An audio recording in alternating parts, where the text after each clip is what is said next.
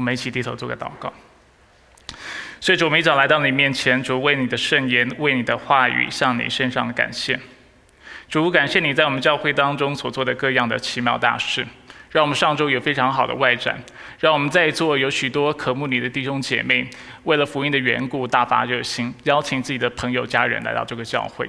主，我们说你是轻慢不得的。既然我们有这样服侍的机会，主也求你来帮助我们，让我们这些称为你名下的百姓，就是这些称为基督徒的人，知道如何来爱人，知道如何来服侍那来到我们当中的新朋友，能够来爱那些还不认识福音的人。主，愿我们的生命能够为你做见证，能够啊散发出主你那奇妙的美德。所以主愿你保守我们今天的聚会，愿你的话语继续对我们说话，也愿我们的生命能够因为清楚的听到、明白你的话语，并且去行道的缘故，能够得着实质的益处。愿一切的荣耀都归给你。以上祷告是奉靠主耶稣基督的生命求，阿门。弟兄姐妹，请坐。所以今天一早我要问大家的一个问题。事实上，我要问这个问题之前，先退一步哈，跟大家先讲一个好消息。呃，我们教会从本周开始，我们呃在做一个新的尝试，就是希望在我们现场的聚会当中，可以提供中翻英的这样的翻译。那为什么我们会想做这样的施工呢？主要是在我过往的服饰经验当中，我常常看到有些弟兄姐妹，他的配偶其实是说英文的，甚至是外国人，或者是他们的孩子可能是第二代的年轻人。那他们来到教会当中，想跟父母一起聚会，但是却没有办法，因为这里所使用的主要语言是中文的缘故，所以他们就很难融入。那我们就希望透过这样的一个。服饰能够帮助弟兄姐妹，然后啊，也能够啊帮助我们这里的一些家庭，能够把配偶、把自己的孩子带来教会，然后借此听同样的道。那鼓励大家在聚会结束之后，你也可以跟你的孩子、跟你的配偶、跟你的家人谈谈，哎，你今天听到什么？甚至你可以问他，牧师今天讲的道，你同意吗？如果不同意的话，为什么呢？啊，或者是你可以讲说，今天我们听到这个大道好像挺扎心的，好像对我们生命是蛮有帮助的。但我们怎么应用？在我们家当中，我们如何更多的尊主为神，尊主为大？我们在我们家中，我们如何更多的将上帝的话语落实在我们当中？所以，这是我想要借着这样的一个服饰，鼓励大家去操练的。当然，如果你的孩子是说英文的，也鼓励他们能够参与英文堂的。啊，就是青年的施工，啊，让他们能够参与在这个大家庭当中，然后借此生命得到服侍，得到帮助。所以，先跟大家分享这个好消息。那回到我们今天的信息是，是的。所以，如果我们 今天在座有任何人，你主要使用的语言是英语，或者是你希望听到的同时能够有听到英文翻译的话，你可以回头看一下我们的招待门，还有童工们，举举手，你可以跟他们拿翻译机。所以我们翻译的方式是，呃，就是同步用耳机翻译。有需要的弟兄姐妹吗？好，有一个，感谢主。然后，既然我们都都说到这里了，好不好？我们就用热烈的掌声感谢我们今天的翻译员 George，好不好？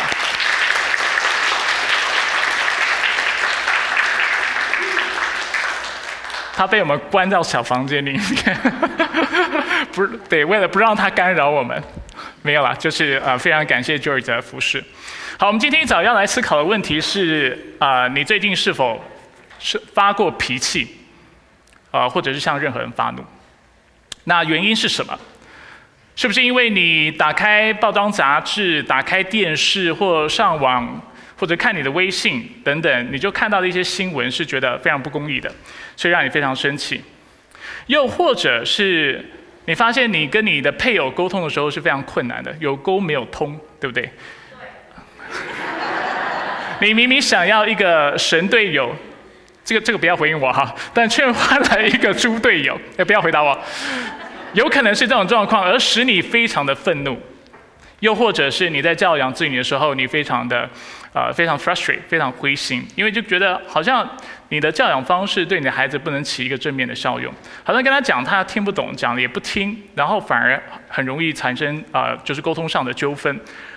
又或者你跟啊约拿很像，你觉得你真的人生太倒霉了，经历太多的事情是太不公义了，你对上帝愤怒，你有一个问题是：上帝，为什么你允许那么多这种有的没有的事情领导我？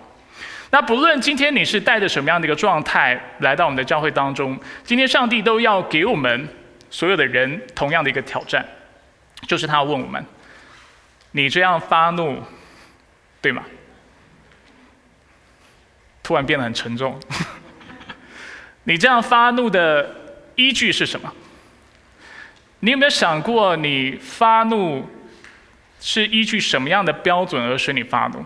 或者是你发怒的方式是否是合乎圣经的方式？还有，你有没有想过，发怒其实也许应该要有比例原则的。你不应该为小事发很大的脾气，又为很大的事情不发脾气或发很小的脾气。尤其在教养当中，如果你每就是有事没事对对小事情都要发脾气的话，那你的孩子会觉得说：“哦，那他就认为这小事情很严重嘛，对不对？”但是如果今天哪一天真的发了大发生大的事情，但是你却没有发脾气的时候，其实你就在变相告诉他这个事情不重要。譬如说，很多时候父母可能会因为小孩烦自己惹自己，我们就大发脾气，就觉得你怎么那么不乖，你去玩你的，去看你的书，去做你的事情。但是我们的孩子，当他们做错事情的时候，撒谎的时候，不参加聚会的时候，我们也许会表达哦没有关系了。然后或者是我们就觉得说这也没什么大不了的。那当我们如此做的时候，其实我们就在传递某种的观念，不是吗？所以今天我们要去思考一件事情，就是我们这样发怒，对吗？那这段时间我们在看约拿书，上周我们稍微呃也是算算是看约拿书，我们看到耶稣如何拿自己跟约拿比较。但是今天我们要回到约拿书当中，继续来思考啊约拿书的教导。到目前为止，尤其两周前，我们看到了约拿如何呃被当时因为呃在海上刮起了大风，水手就把约拿丢到海里。那就在约拿奄奄一息的时候，上帝指派了一条大鱼，然后拯救了约拿。在三天后，约拿被就是拯救了之后被吐在地上。然后约拿看到，而且啊体会到上帝的救赎之后，他就想说。我过去是背你的，上帝叫我去尼尼微传道，我不愿意，但今天我要顺服，所以我们就看到他就顺服了上帝，到了尼尼微城，然后宣告上帝的审判。他本来预期在那个城市要花三天的时间，才能够使那全城人有机会听到悔改的这样的一个道理或悔改的信息，使他们全城悔改。但是没想到，才刚布道第一天，全城上下的人就悔改了。而悔改之后，上帝因为看到尼尼微城回转。然后不再行那恶事，所以他就转变了心意，不再降灾在他们当中。那如果我不知道你，我会怎么想哈？今天如果我是一个讲道者，上帝要我去奇诺刚传道，说审判要来临了，你住奇诺刚不要生气哈，我没有恶意，我只是举个例子，审判要来临了，然后全城的人就悔改了。如果我是个传道者，你觉得我的反应是怎么样？蛮有成就感，感谢主，对不对？就是说，上帝使用我，让我的传道是有功效的。但是约拿的反应还蛮特别的，他去了尼尼微传道了，全程悔改，结果他的反应是什么？他气得要死，他非常生气。为什么呢？这就是我们今天要来思考和探讨的。今天的信息会有两个部分，第一个部分我们会探到探讨有关发怒的问题。借着今天的经文，我们来思考为什么生气是不好的，多数的时候。然后第二部分我们要做一点应用。我们先来看第一个大点。第一个大点谈到怒气反映了我们的价值。为什么生气往往是不好的？因为生气往往反映了我们心中真实的价值。我们看一下第四章第一节，约拿书。这是令约拿大大不悦，甚至发怒。这事是指什么事情？尼尼围城的人悔改吗？不是。神不再降灾，对不对？神回转心意不再降灾，他是气在这个事情。尼尼围城到底他们要怎么反应，他都无所谓，他只希望看到他们被审判，悔改也好，没悔改也好，因为。尼尼围城的人就是亚述国的人，是以色列人的敌人啊！如果前几周不在我们当中的啊，稍微为大家啊补脑一下，啊，回顾一下这个历史的这样的一个背景，就是尼尼围城亚述国的人长期以来是以色列人的敌人，而且长期欺压以色列人，所以其实约拿是非常不喜欢亚述国，也不喜欢尼尼为人的，他巴不得看到这个国家灭亡，巴不得看到他们的人被审判。但是今天他非常失望，因为上帝既然回转或改变心意，不降灾灾祸继续降在他们的身上。那在今天经文当中，我们看到这是令约拿大大不悦，令约拿大大不悦这样的翻译是正确的。但是其实大家知道吗？如果我们把这句话从原文直接翻译成中文，其实我们可以把它翻译成对约约拿来说是成了极大的恶事。他认为上帝不再审判尼尼围城的人是件很糟糕的事情，甚至是一件很邪恶的事情。大家还记得当时是在怎么背景情况下，上帝呼召约拿去尼尼围城吗？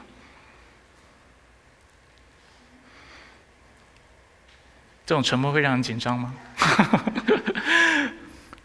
当时是因为尼尼围城的人的恶上达了或到达了上帝的面前，所以上帝才跟约拿说：“哎，你去宣告我的信息，让他们知道我的审判要来临了，所以他们要悔改。”结果约拿去了，对不对？但是经过了呃一番的波折，那之后去了之后，尼尼微城人真的悔改了，上帝就回转心意。那这是一件好事嘛？但是约拿怎么反应？尼尼微城人远离恶事，但是现在上帝啊，不是约拿却看上帝为恶，所以他非常生气。他认为上帝行了一件极大的恶事。所以，为什么约拿觉得上帝所做的事情是恶的呢？“恶”这个字的意思是什么？是不好的，是不正确的，是不公义的。而公义不公义、正确不正确、事情是好是坏，这其实都是价值的判断，是吗？换言之，怒气从来不是中立的。我们今天之所以会生气，是因为。有件事情，或者是在我们身上发生的一些事情，是不符合我们的价值的判断的。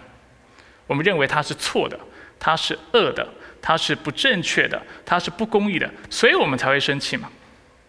举例来说，今天你去餐厅吃饭，吃完饭之后，啊，就是服务生把这个账单拿给你，然后要跟你收费，正常来说应该生气吗？这很正常嘛，对不对？这是合理的事情，符合我们价值的事情，所以我们不会生气。又举另外一个例子，就是今天我们帮了一个人做了一件好事，帮了他一个忙，然后他回头跟我们说谢谢，我们会生气吗？一般来说也不会，因为这是合理的事情。但是相反的，我们生气往往是因为我们认为某件事情是不正确的。譬如说我非常认真的工作，但是我的上司或者是我的老板却说我总是偷鸡摸狗，我总是在偷懒，你会不会生气？因为这是不公义的嘛，这是不正确的，这是不对的。又或者我在打篮球的时候，打球的时候，然后结果有人打我的手犯规，然后当时有裁判，裁判却不吹哨，然后说那个人犯规，你会不会生气？我不知道你会不会生气，我打球，所以我生气。如果你支持另外一队，你可能不会生气。但是大家懂我的意思。如果是我们自己设身处地在这样的一个情况当中的话，我们肯定会生气，因为这并不符合我们的标准，不符合我们的价值。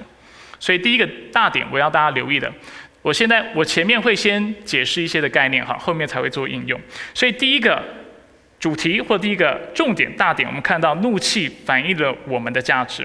我们会生气，是因为我们认为别人做的事是不对的，是不公义的，是不正确的。然而有一点是我们要开始思考的，就是我们的依据是什么？我们看待对错是非的标准是什么？许多时候我们跟约拿蛮像的，我们看待是非的标准更多是出于自己，但不是出于上帝的话。就是有上帝的话。可能也是一部分是出自于上帝的话，当中还是有很多自己的想法在这当中，所以是这是我第一点要大家留意的。第二点，怒气的第二个问题就是怒气会深化我们的盲点。当一个人会生气的时候，通常是有两种情况，第一种情况是他常常生气，是为同样的事情或类似的事情生气。每次遇到类似事情他就生气，这是常常生气人会第一种遇到的状况。第二种状况就是他常常生气，是因为他常常为不同的事情而感到生气。清楚吗？所以生气常常生气人通常是两种情况会生气，一种是一直遇到类似的事情，所以他很生气；另外一种状况是遇到各式各样不同的事情，所以他很生气。那借着这样的观察，我是要指出两种可能性：为什么人会如此的生气呢？或者是常常生气呢？很可能第一，就是因为他有一个很大的盲点，他从来不去正视它，不去处理它，不去面对它，所以每次遇到类似的事情，他被冒犯了，他也看不到自己的盲问题、自己的盲点，所以他就非常愤怒。另外一种状况是，可能我们的盲点很多，导致我们。就很容易被别人冒犯，导导致我们很容易就是会发起脾气，啊发了脾气。所以我们知道盲点使我们生气，生气之后更使我们的盲点深化。而且我们在过程当中为什么会生气？生气就是想正当化我们的盲点，不是吗？我们来看一下约拿有什么盲点。约拿书四章二节，我们看到约拿非常生气，他就向耶和华祷告说。耶和华，这不就是我人在本国的时候所说的吗？我知道你是有恩惠、有怜悯的上帝，不轻易发怒，有丰盛的慈爱，并且会改变心意，不叫那灾难。我就是因为这样才急速逃往他失去的呀。所以，我们在这里第一次看到约拿清楚的指出为指出为什么当时上帝呼召他要去尼尼微城讲道的时候，或者是去宣讲信息的时候。他与其往东按着上帝的吩咐去尼尼围城，他却往西去到他市。约拿在这里清楚告诉我们，这是因为上帝的慈爱怜悯的缘故。在这里，他提到上帝五个属性：第一，恩惠；第二，怜悯；第三，不轻易发怒；第四，有丰盛的慈爱；第五，会改变心意，不降灾难。其实这五个描述在旧约圣经当中是非常普遍的，是非常经典的一个对耶和华的描述。事实上，当上帝向摩西小玉十诫之后，他向他显示自己的时候，描述自己的时候，他就是用这五个属性来描述他自己。经文出处是在出埃及记三十四章第六到第七节。所以当时耶和华就在摩西面前经过，耶和华如此描述他自己。他就宣告：耶和华，耶和华有怜悯、有恩惠的上帝，不轻易发怒，且有丰盛的慈爱和信实，应该是五个了。为千代的人存留慈爱，赦免罪孽、过犯和罪犯。我们再一次来看这里提到几个属性：第一，怜悯；第二，恩惠；第三，不轻易发怒；第四，有丰盛的慈爱。是不是到目前基本上都是一样的？第五个部分比较不一样，提到了信实。信实，大家看一下不一样。但是经文这段经文告诉我们，上帝的慈爱和信实，就是上帝之所以为千代的人存留慈爱、赦免罪孽、过犯和罪恶的原因。所以，之所以会为千代人存留慈爱，是因为他是慈爱；然后他会赦免人，是因为他是信实的，他是守约的神，他说到做到。如果人愿意回转向他，远离罪行，上帝就会饶恕赦免，他就不再。降纳灾祸，就是跟约拿书所说的一样。所以其实第五个属性，约拿没有直接说出来。他说到上帝会回转心意，不再降纳灾。其实，在跟今天的经文所说到的信实是一样的。换句话说，约拿对上帝的恩慈、怜悯、慈爱的认识是否是正确的？正确的，所以这不是问题所在之处。那约拿的问题在哪里？在于第七节，他背只背一半。第七节的下半段说什么？他说：“耶和华万不以有罪的为无罪，他必惩罚人的罪，自负及止，直到三四代。”换句话说，上帝除了是一个充满怜悯、慈爱、恩惠的上帝之外，他也是一位什么样的上帝？公义的上帝。那约拿为什么在引用这段经文的时候不引用这段话呢？因为他觉得上帝怎么样？不公义。他觉得上帝的慈爱和怜悯是不公义的慈爱和不公义的怜悯，使得他敢来到上帝的面前，理直气壮的向上帝表达：“我很生气，我早就知道你会饶恕他们，原谅他们。”但是他却不想说上帝是公义的神，因为他从心里面不认为上帝是公义的。所以我们看到人的盲点使人愤怒，我们愤怒之后，更会透过怒气来正当化自己的愤怒，并且我们会深化我们的盲点。我们也是这个样子，我们生气跟看不到自己的盲点是很有关系的。譬如说回到家，看到我们的太太没有做好饭，没有烧好洗澡水，现在应该不会有人这有这个期盼。那有的话。呃，这是你们家的啊，就是啊自己的习惯哈，我没有权利去过问。但是，比如说或举例说，每次回去太太就帮你煮好饭，帮你烧好洗澡水，然后就是让你可以吃饭和洗澡。有一天你回去了，看到洗澡水没有烧好，饭也没有煮好，你就生气了。你觉得这个生气生气正当吗？正当。不正当？为什么不正当？这当中的盲点是什么？就是可能我们作为弟兄，我们以为被服侍是理所当然的，对不对？这就是问题所在。不是太太不愿意服侍或爱我们，而是我们把这这样的事情当成理所当然的。那这就开始出问题了。又或者今天，呃，发生一个状况，就是呃，今天我为别人做一件好事，然后我帮助了他，结果他没有跟我说谢谢，你觉得我可以生气吗？至少我们知道，对基督徒来说，哎，大家不要挣扎哈。我们知道，对基督徒来说，我们做许多事情，我们是做给神看的，不是做给人看的。我们是不求回报的，因为上帝白白的爱我们，所以我们基督徒常常鼓励弟兄姐妹，当我们去给予、去施舍的时候，我们是不求回报的。这样的一个态度是比较健康的。那当然，我特别要让大家看到的是，如果每次当我们做什么事情，都希望别人就是向我们表达感谢，写张感谢卡，或者是要赠赠送礼物。呃，以致谢意的话，那这其实也代表某种的价值观。我们的盲点很可能就在于，当我做好事的时候，当我努力的时候，我觉得我配得被肯定、被认同、被看见，对不对？这是一种可能。更不用说，很多时候我们是忠言逆耳。当别人给我们良心建议的时候，我们会生气。为什么会生气？因为他指出我们看不到的。甚至到被指出来的那一刻，仍然不愿意看到的盲点，借由生气，我们是深化我们自己的盲点，深化或正当化我们的偏见。所以这有一点是大家值得去留意的：如果我们常生气，刚才讲到两种状况，第一种状况可能就是因为你有一个很大的盲点，所以你总是反复的为同样的事情发怒；又或者有另外一种可能，你常生气是因为你有很多的盲点是你没有留意到的。所以你很容易被别人触碰到这些盲点，在信息的最后面，我会跟大家分享你怎么克服，或我们怎么克服这样的状况。我们先看第三点，怒气的问题。怒气的第三个问题是隔绝了生命的源头。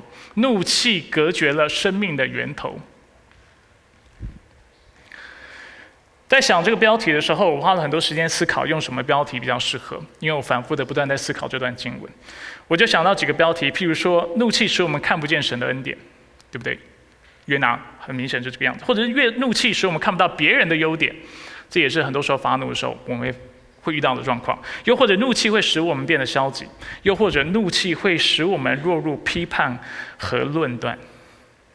那我想着想着，哼，怒气会造成的后果还真是蛮惨的，对不对？怒气使我们看不到神的恩典，看不到别人优点，使我们消沉，对不对？悲观，使我们又会落入批判和论断。最后我想一想，就发现。其实怒气最终造成的结果，就是使我们远离神和他的祝福，或者用另外一个方式表达，就是怒气使我们走向罪和死亡。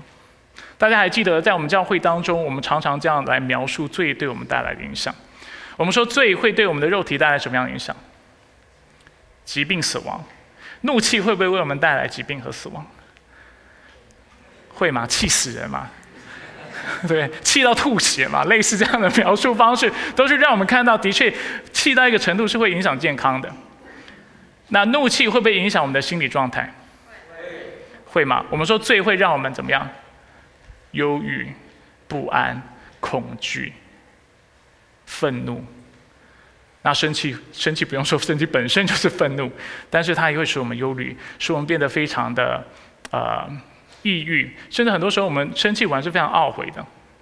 但这个懊悔跟就是向上帝悔改不一样，我们只是觉得啊，不应该对我孩子那么凶，刚才讲话不应该这样，我们觉得很难过，然后我们就心里就开始郁闷、忧郁，然后开始检讨自己，就觉得我怎么那么差劲，我怎么那么不会说话，等等。所以会造成心理上的。那我们常说最会带来第三个影响是什么？人际关系上的影响，环境上的影响。怒气会不会带来人际关系上的影响？怒气会带来什么？纷争、对立、嫉妒、憎恨，甚至暴力行为。你不能打你太太，不能打你先生，你只好摔东西，对吧？甚至有人就打下去了。那为什么会有这样的状况？因为怒气，但怒气是引导我们进入罪和死亡当中，使我们远离神、远离上帝的旨意，跟远离上帝的祝福。所以怒气隔绝了生命的源头。今天约拿也是这个样子，四章三节。约拿气到一个程度，他如此跟耶和华说话，很带种。我一辈子应该不会敢跟神这样说话，再气也不敢。他说：“耶和华，现在求你取走我的性命吧，因为我死了比活着更好。”我们发现他的转变好大。啊！当他被丢到海里奄奄一息的时候，在深渊里的时候，上帝差派了大鱼把他救出来。救出来之后，他是非常真诚的、真情的向上帝做一个祷告。大家记得吗？我们复习一下二章八到九节。约拿那说，真情的、深情的跟神神祷告，跟他许愿说：那信奉虚无神明的人丢弃自己的慈爱，但我要以感谢的声音向你献祭。我所许的愿，我必偿还。救恩出于耶和华。在这里，我们说到约拿因为上帝的救恩的缘故，他首先说到人应当远离偶像，大家记得吗？那信奉虚无神明的人丢弃自己的慈爱，人如果被上帝的拯救还远离神的话。他是把上帝的慈爱丢掉了，结果他今天丢了吗？丢了。他说：“我要以感谢的声音向你献祭。”他还感谢吗？看不到神的恩典，丢了。他说：“我许的愿我必偿还。”他现在许什么愿？他说：“死了算了，什么许什么愿，什么为上帝活，什么为上帝宣教，都算了吧。”所以这样的观察让我们看到什么样的状况？让我们看到在怒气当中，人是宁可远离上帝，也不要上帝的恩典。其实，在人际关系当中也常常是这个样子。我们往往是在怒气当中，我们会放弃过去可能我们很珍惜的关系。通常亲子会断绝关系，是在愤怒当中断绝的，不是因为大家退了一步，很冷静思考之后说。嗯，我觉得跟你断绝关系，对你好也对我好，对我们的关系也有正面的帮助，所以我们就断绝父子或母子。一般不是嘛？一般夫妻会吵架说：“这个合同你要不要就签了？”通常是在愤怒当中嘛，或者是跑朋友会闹撕破脸，会闹翻，对不对？也是类似的状况。都是在怒气当中使我们这么做。我们跟神也是这个样子，在怒气当中，我们会将矛头转向神，我们会责备并且怀疑上帝为什么让这些事情领导我们。我们不能够了解他的美意，也不愿意去了解，最后我们就会远离他，放弃他所赐予的各样的恩典。那这样的状态其实跟我们其实常做的事情很像，就是如果我们在座有年轻人交过男女朋友都知道，分手的时候你会做什么？你送我的东西我不要了，对不对？好东西也丢了，好的不好的都丢了。有啦，有的人比较理性，说那这还可以用，留下来好了。但是有的人的确，我们有些时候会在愤怒当中就全丢了，全部不要了。我们跟神也是这样，死了算的。其实当人会想要以死来结束自己的生命，他其实就是在对他的命运、对他的神做那最后的抗议跟反抗，不是吗？他就是举起他的拳头，向上帝表示：“这个命我干脆不要了，这个神我不要了，这个命运是悲惨的，我也不要了。”让我们看到人其实或多或少都是认识神的，不然我们怎么会想用死来威胁上帝呢？所以怒气将人带进罪和死亡，是我们生命的源头绝隔绝。那如同上帝今天对约拿发出的挑战，上帝今天也在问我们同样的问题。约拿书第四章第四节，那你这样发怒对吗？我们这样发怒对吗？那显然的，这是一个反反问句，答案当然是不对。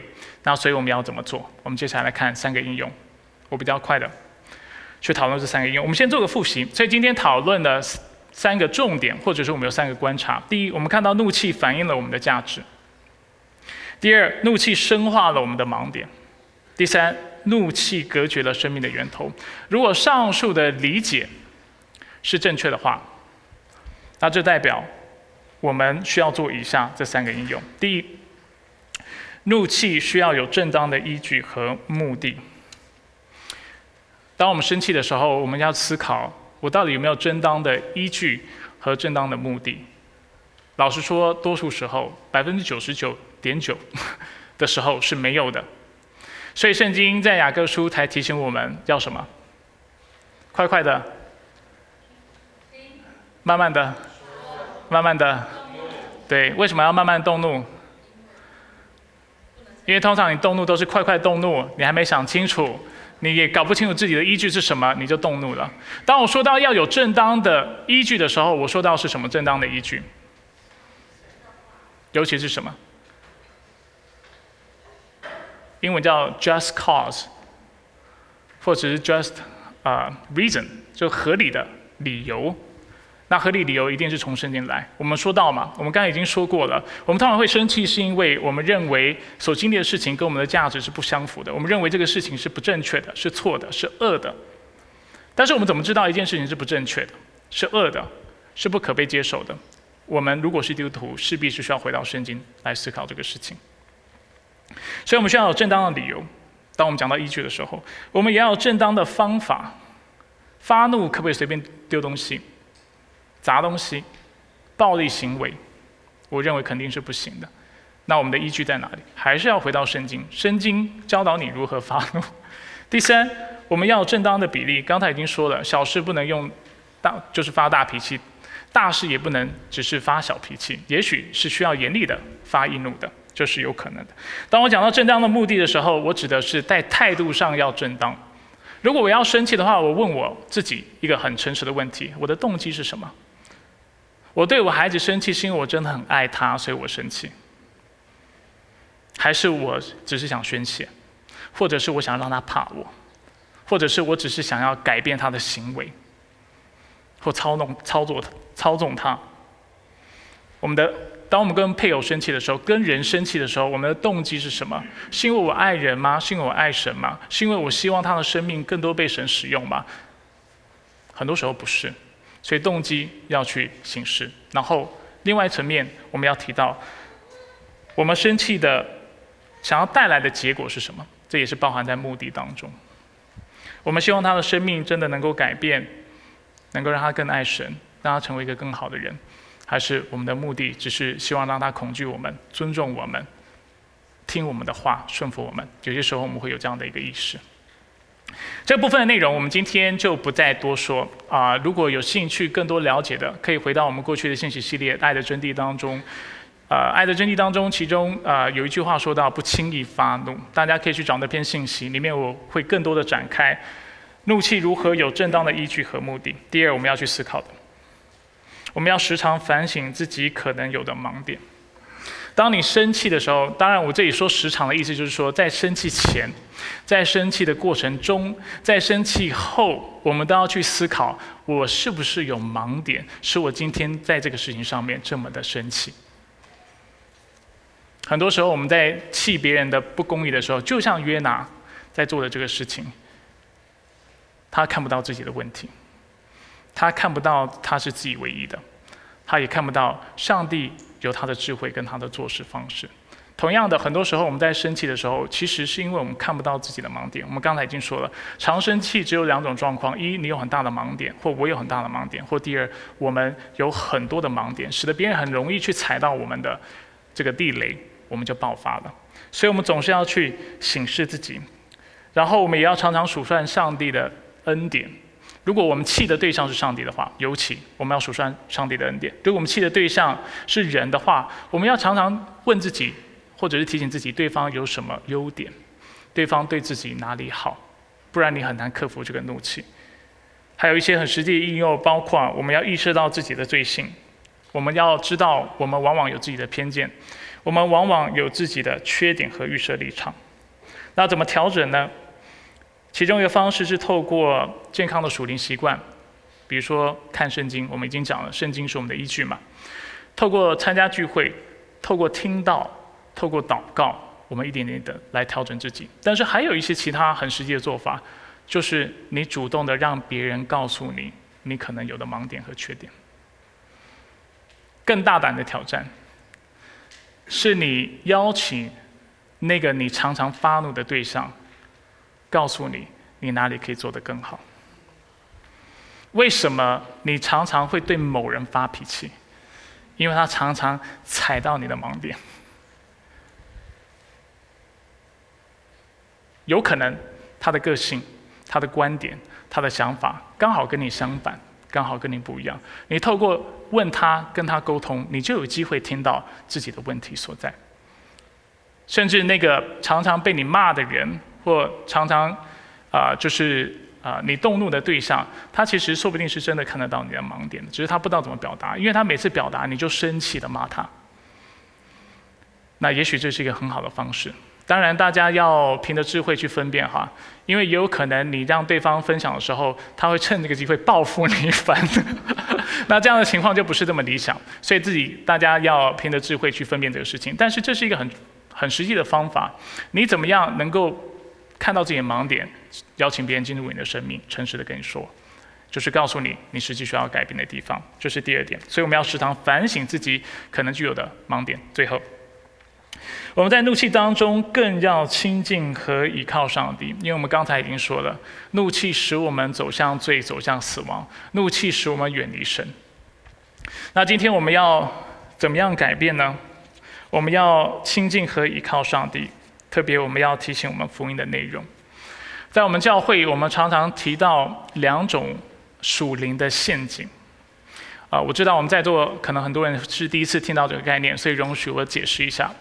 基督徒常走陷入两种极端、两种属灵陷阱，一种是所谓的反律法主义，其实非基督徒也会。反律法主义的意思是什么呢？就是在面对怒气这个问题的时候，我们很可能会说：啊，大家都生气了。谁不发？那谁谁不那个不会有怒气呢？谁不会愤怒、不会生气呢？牧师也会啊，只是牧师没有说而已。所以没关系，大家都生气，上帝也知道，他创造我们就是这个样子。这叫做反律法主义，就是我们完全无视圣经的教导，然后甚至认为啊，圣经的的规范与我无关，因为我们觉得人都会发怒嘛，所以无所谓。就叫做这叫做反律法主义，也有可能是另外一种极端哈，也是反律法主义。就是你可能会觉得谁管上帝的话，很多不信主的人是这个样子嘛，神不存在，啊，我也不相信有神，所以啊，他的律法跟我也无关，所以我也不需要遵守。所以这是第一种极端，我们所谓的反律法主义。我讲另外一个极端，另外一极端就是所谓的律法主义，这也是我们基督徒很容易陷入的陷阱。基督徒有一个很尴尬的。一个状态或一个状况，就是很多时候我们其实知道圣经的教导是什么，同意吗？当我们发怒的时候，我们知不知道我们是没有合理的依据，没有合理的动机，没有合理的目的？我们知道，但是我们怎么做？我们因为知道概念上不应该这个样子，所以我们就否认自己有这个问题。所以很多时候我们很生气。然后别人问我说：“牧师，你很生气吗？”我就说：“没有，没有，没有，我不在意这个事情，小事情，这事情没什么。因为我知道爱是很有忍耐又有恩慈嘛，我要宽宏大量，对不对？我应该饶恕别人，我不应该去计较。他心里面气得牙痒痒的。但是别人问我的时候，我就说没有，完全不生气，我完全能够明白，能够理解，是不是？这是一种可能，律法主义的表现。”另外一种可能的律法主义的表现是所谓的就是表现或努力。很多基督徒会以为，今天他要再次回到神的面前，他要做的事情是先改变自己，再回到神的面前。因为他觉得啊，我这么糟糕，我这么容容易生气，动不动就发怒，所以他其实在想的是什么？他不是先依靠神再来改变，他在想说，我我我努力一点好了，我看有没有可能改变我自己，让我自己不是那么容易发脾气，这样我就可以来到神的面前，坦然无惧来敬拜他。这也是一种律法主义。这也是我们基督徒常犯的一种错误，所以我们常常都是在这两种偏激当中，一种就是放过自己吧，没有人是圣人，大家都不完全，谁不生气呢？没有关系，这叫反律法主义。什么是律法主义呢？就是透过第一伪装，知道什么是对的，但是为了不让人家发觉我心里面的想法，所以我就把它掩盖住。别人问我有没有事，我都说没事。有没有生气？没生气，不食人间烟火，刺激不到你。但是其实心里面气得痒痒的，而心中的果效是由心呃一生的果效是由心而发。有一天他人家会看到的，而且很多基督徒都是在遇到反复遇到同样的问题之后爆炸了，别人才知道其实你很在意。为什么会有这种情况？因为你一直在掩饰自己没有问题，但是你其实是生气的，你没有去处理，所以今天就是这样一直积累积累积累，有一天爆发了，别人就说你怎么那么生气？他说你已经不是第一次这个样子了。上次这个样子，上周日这个样子，昨天也这个样子，你今天还这个样子，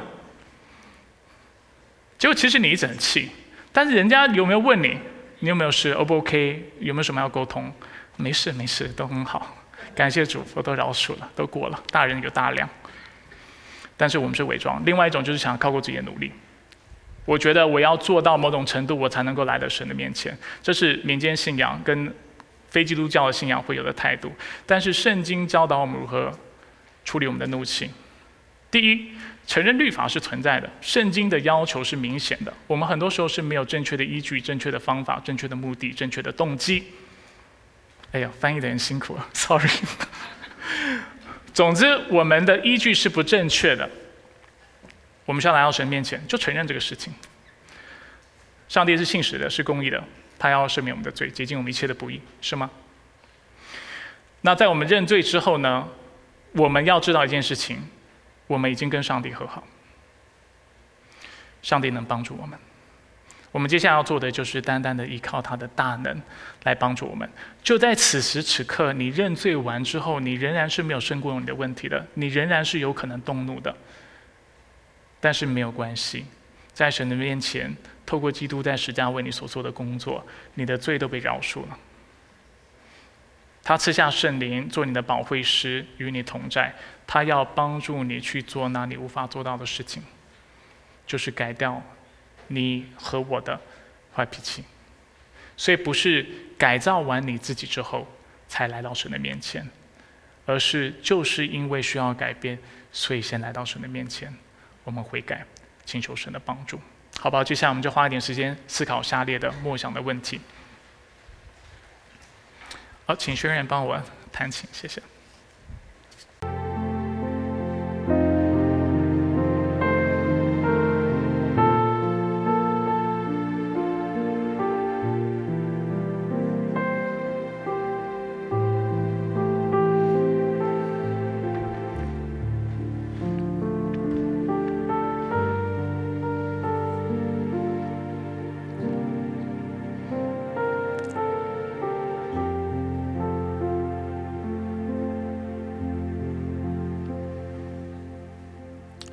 一起低头，我们做个祷告。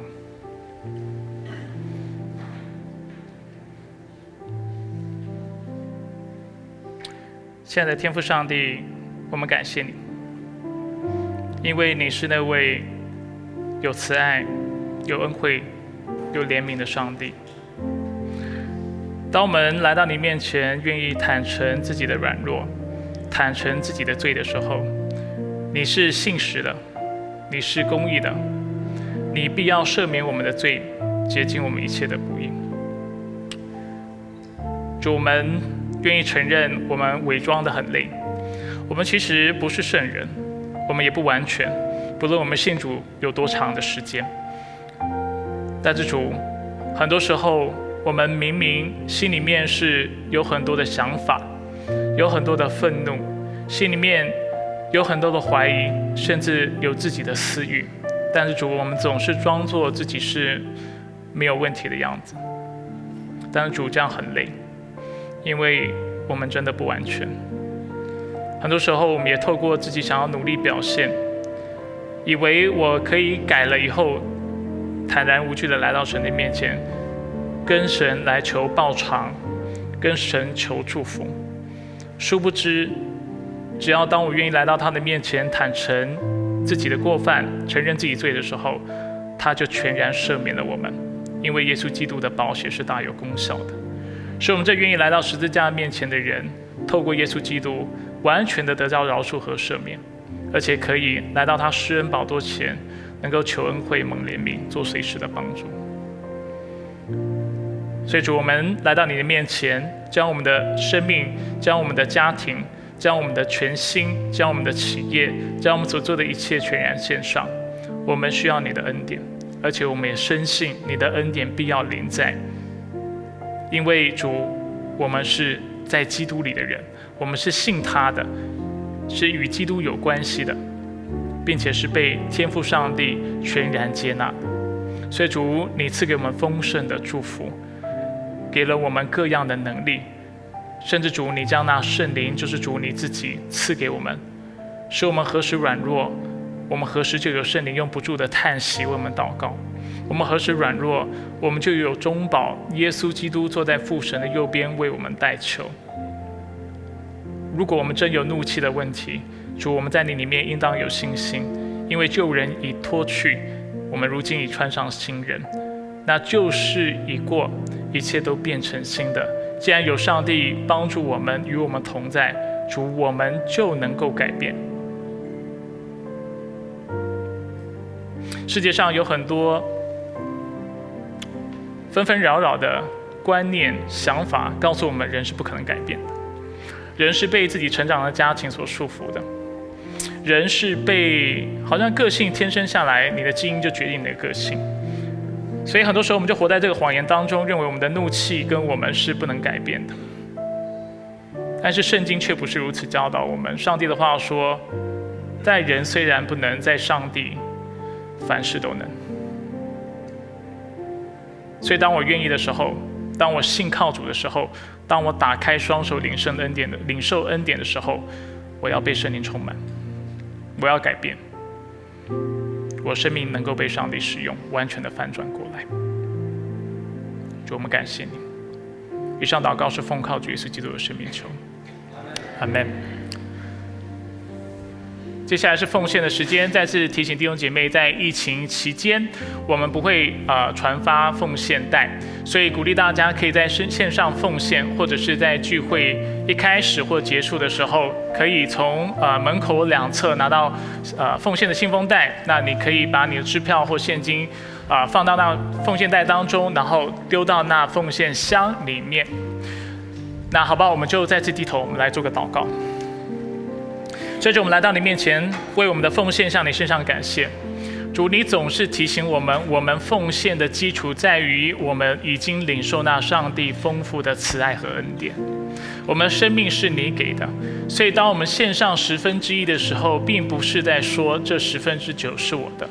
确实，这十分之十都是你的，而我是透过这十分之一向你表达：主，我愿意一生的来信靠你，一生来跟随你，一生的来爱你，并且落实你所赐予的大使命和大诫命，爱神爱人，并且把福音传到地极。主，如今我将这十分之一献到你的宝座前，献到你的家中，使你家有粮，是在表示主，我愿意一生的来依靠你。世人靠车靠马，但是我所依靠的是那万军之耶和华的名。我所依靠的是那为我定死在十字架上的耶稣基督，他为我死，并且为我复活，使上帝一切的恩典恩惠临到我这渺小的人。主，我们感谢你，所以我奉献。事实上，圣经教导我们要将自己的身体献上，当做活祭。我们一生都应该为你而活。愿你纪念我们在你面前所做的这十分之一的奉献，我们感谢你。以上祷告是奉靠主耶稣基督的圣名求。